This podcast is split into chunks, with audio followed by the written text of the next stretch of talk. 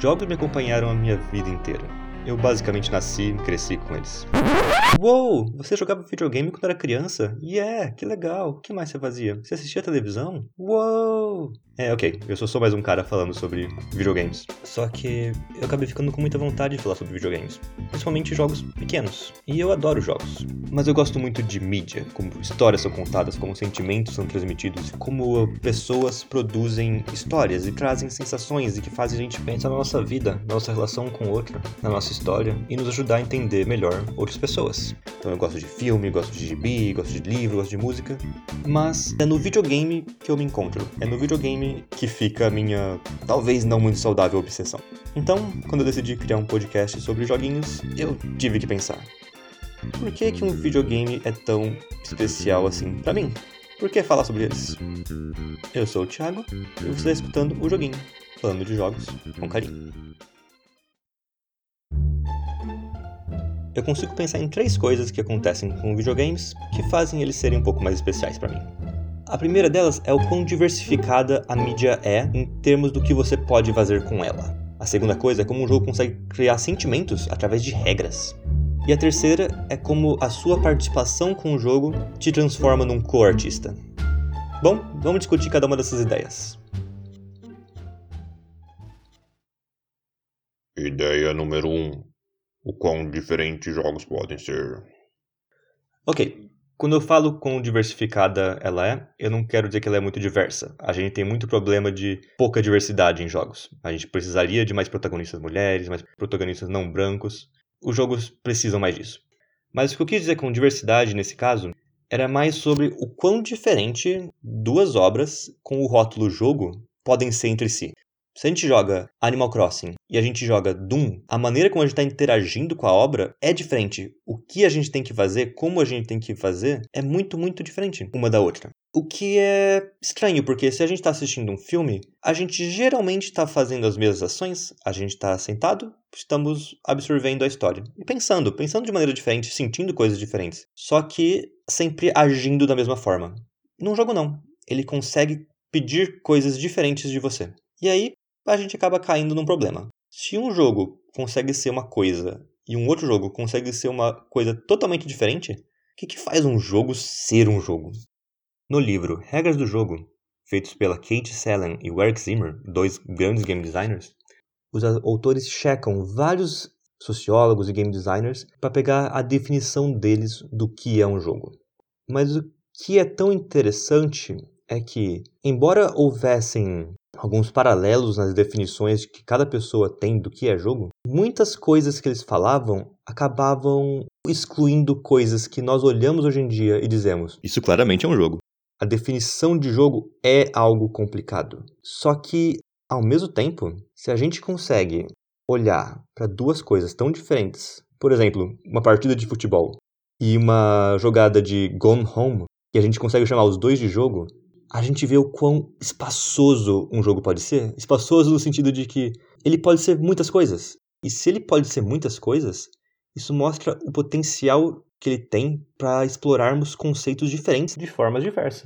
E isso acaba até trazendo umas tensões interessantes, no sentido de que, bom, esportes são jogos também, certo? Se eu compro um Street Fighter na loja, eu estou comprando um esporte? Ou algo como uma mesa de ping-pong? Se eu faço uma escultura no Minecraft, eu estou fazendo uma obra de arte? Se eu estou se eu tô numa aula de autoescola e eu estou fazendo um simulador de direção e isso está me dando uma carteira de motorista, eu joguei um jogo para conseguir ganhar minha carteira de motorista? Jogos vão ter essa tensão por causa dessa dificuldade de definir eles. E esse é um dos motivos de jogos serem tão incríveis. Eles podem ser muitas coisas e podem ser aplicados para várias coisas diferentes. E, novamente, e só reflete o quão grande o potencial da mídia jogos é. Parte 2 Sentimentos através de regras. Você provavelmente viu aquele filme do Adam Sandler e da Drew Barrymore, o Como a Primeira Vez. É, calma lá, vamos lá, vem comigo. Vem comigo. Nesse filme, você tem a Drew Barrymore, que todo dia ela esquece o que ela passou nos dias anteriores. Ela tem uma amnésia rara do filme. Então, o Adam Sandler precisa conquistar o amor dela, todos os dias, sabendo que no dia seguinte ela iria esquecer de quem era o Adam Sandler. Tá. Esse filme estabeleceu uma regra. A regra é: o dia vai passar, a Drew Barrymore vai esquecer de o que aconteceu. Quando a gente tem essa, essas regras claras na nossa cabeça num filme, você consegue entender mais claramente as consequências das ações dos personagens. Então, de certa forma, por mais estranho que pareça, a história fica mais palpável porque ela fica fácil de entender. Uma ação, uma consequência. Vamos falar de um anime. My Hero Academia. Se o Midoriya usa o poder dele, o braço dele quebra. Ação, consequência. Você sabe então que se ele está usando o poder, isso é um perigo para ele. Isso vai fazer você sentir aquele momento de: oh não, o que vai acontecer? Ele vai se ferrar aqui, porque ele usou o poder dele. Tá, isso é a maneira como regras são usadas em mídias que não têm a sua interação. Mas então, o que os jogos fazem é colocar regra em tudo, porque jogos são feitos quase que inteiramente de regras. Ok, você tem a arte, tem a música, tem tudo mais. Só que a maneira como você vai interagir com o jogo é através das regras que os designers montaram. Então, se eu estou jogando um xadrez, eu sou obrigado a mexer o cavalo daquele jeito de estranho de L. Essa é a regra que está sendo imposta a mim e que eu tenho que levar em consideração quando eu estou jogando. Da mesma forma que a regra imposta ao filme do Adam Sandler é a Drew Barrymore esquecer tudo. A do My Hero Academia é o Midoriya sempre quebrar o braço. Mas a partir do momento que essas regras são aplicadas a você, jogador de um jogo, você vai sentir elas de maneira diferente. Porque você que tem que tomar as escolhas. Só que aí tem uma coisa também. Os designers estão mexendo nessas escolhas justamente porque eles querem que as escolhas que você tem, as suas opções, vão trazer sentimentos para você.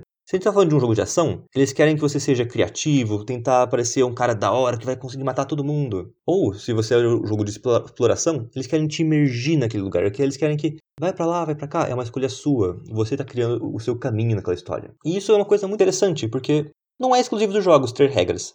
Mas a partir do momento que o jogo é feito delas, é elas que vão fazer o jogo funcionar.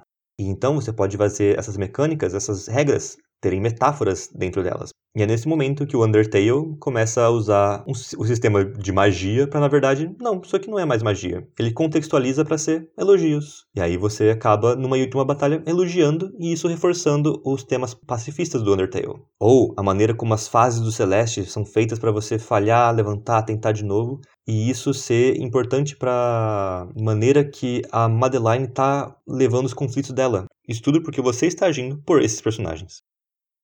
Parte 3 Co-artista Se você tem um livro na sua estante e ninguém está lendo esse livro, ele não é bem um livro, né? Ele é meio que um monte de papel empilhado. Ele só passa a ser algo diferente, algo especial, quando você começa a interagir com ele. Então, quando você começa a ler o livro. Lógico, ele continua sendo um livro, na verdade, como ele está na estante. Não é porque ele está ali que é um monte de papel. Mas ele perde a função primordial dele. A mesma coisa funciona com jogos. Se você não está jogando ele, ele é um CD na sua estante. Ele é um arquivo do seu, do seu computador.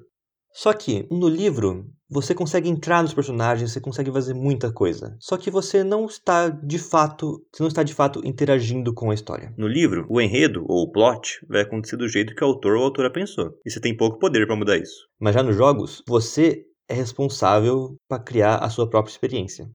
OK? Também não é assim. Sempre que estamos experienciando alguma narrativa, a gente tem responsabilidade nisso também.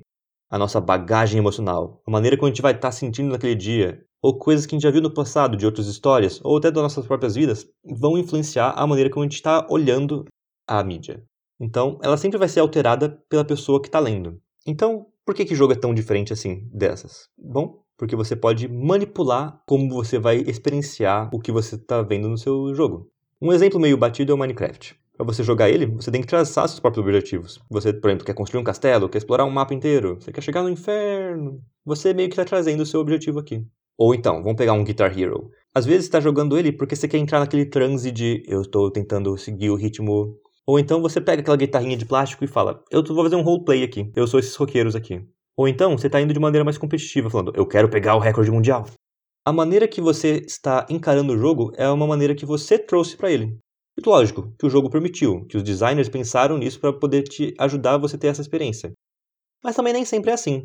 Como é o caso das speedruns, que hoje em dia está sendo mais olhada pelos desenvolvedores, que eles estão fazendo alguns modos de jogo para te ajudar com os speedruns, mas no final das contas, ele está pegando um jogo e olhando ele com todo, com os glitches, com tudo e falando: eu vou criar, traçar minha própria diversão aqui. Em vez de fazer o que o desenvolvedor pensou, eu vou mostrar o que eu quero fazer de fato, que é chegar no fim o mais rápido possível.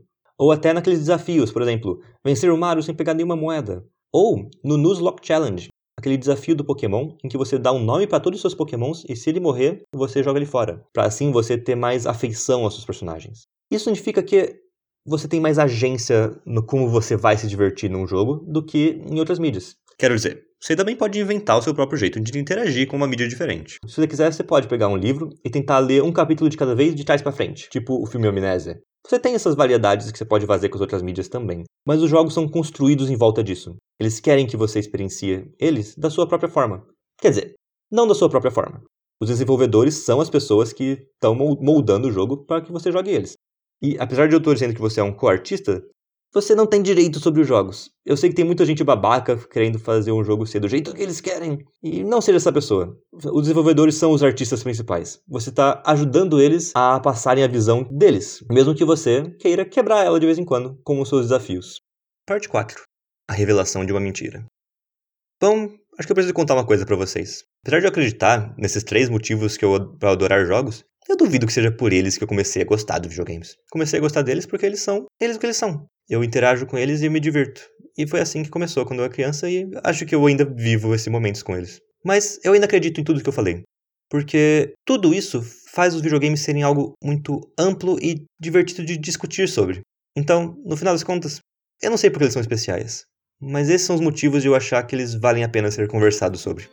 Então, se quiser me escutar falando mais sobre jogos, volta aqui na semana que vem, vai ser legal. Se você tá no YouTube, se inscreve no canal. Se você tá no podcast, se inscreve no meu podcast. E eu te vejo semana que vem. Esse foi o Joguinho, falando de jogos com carinho.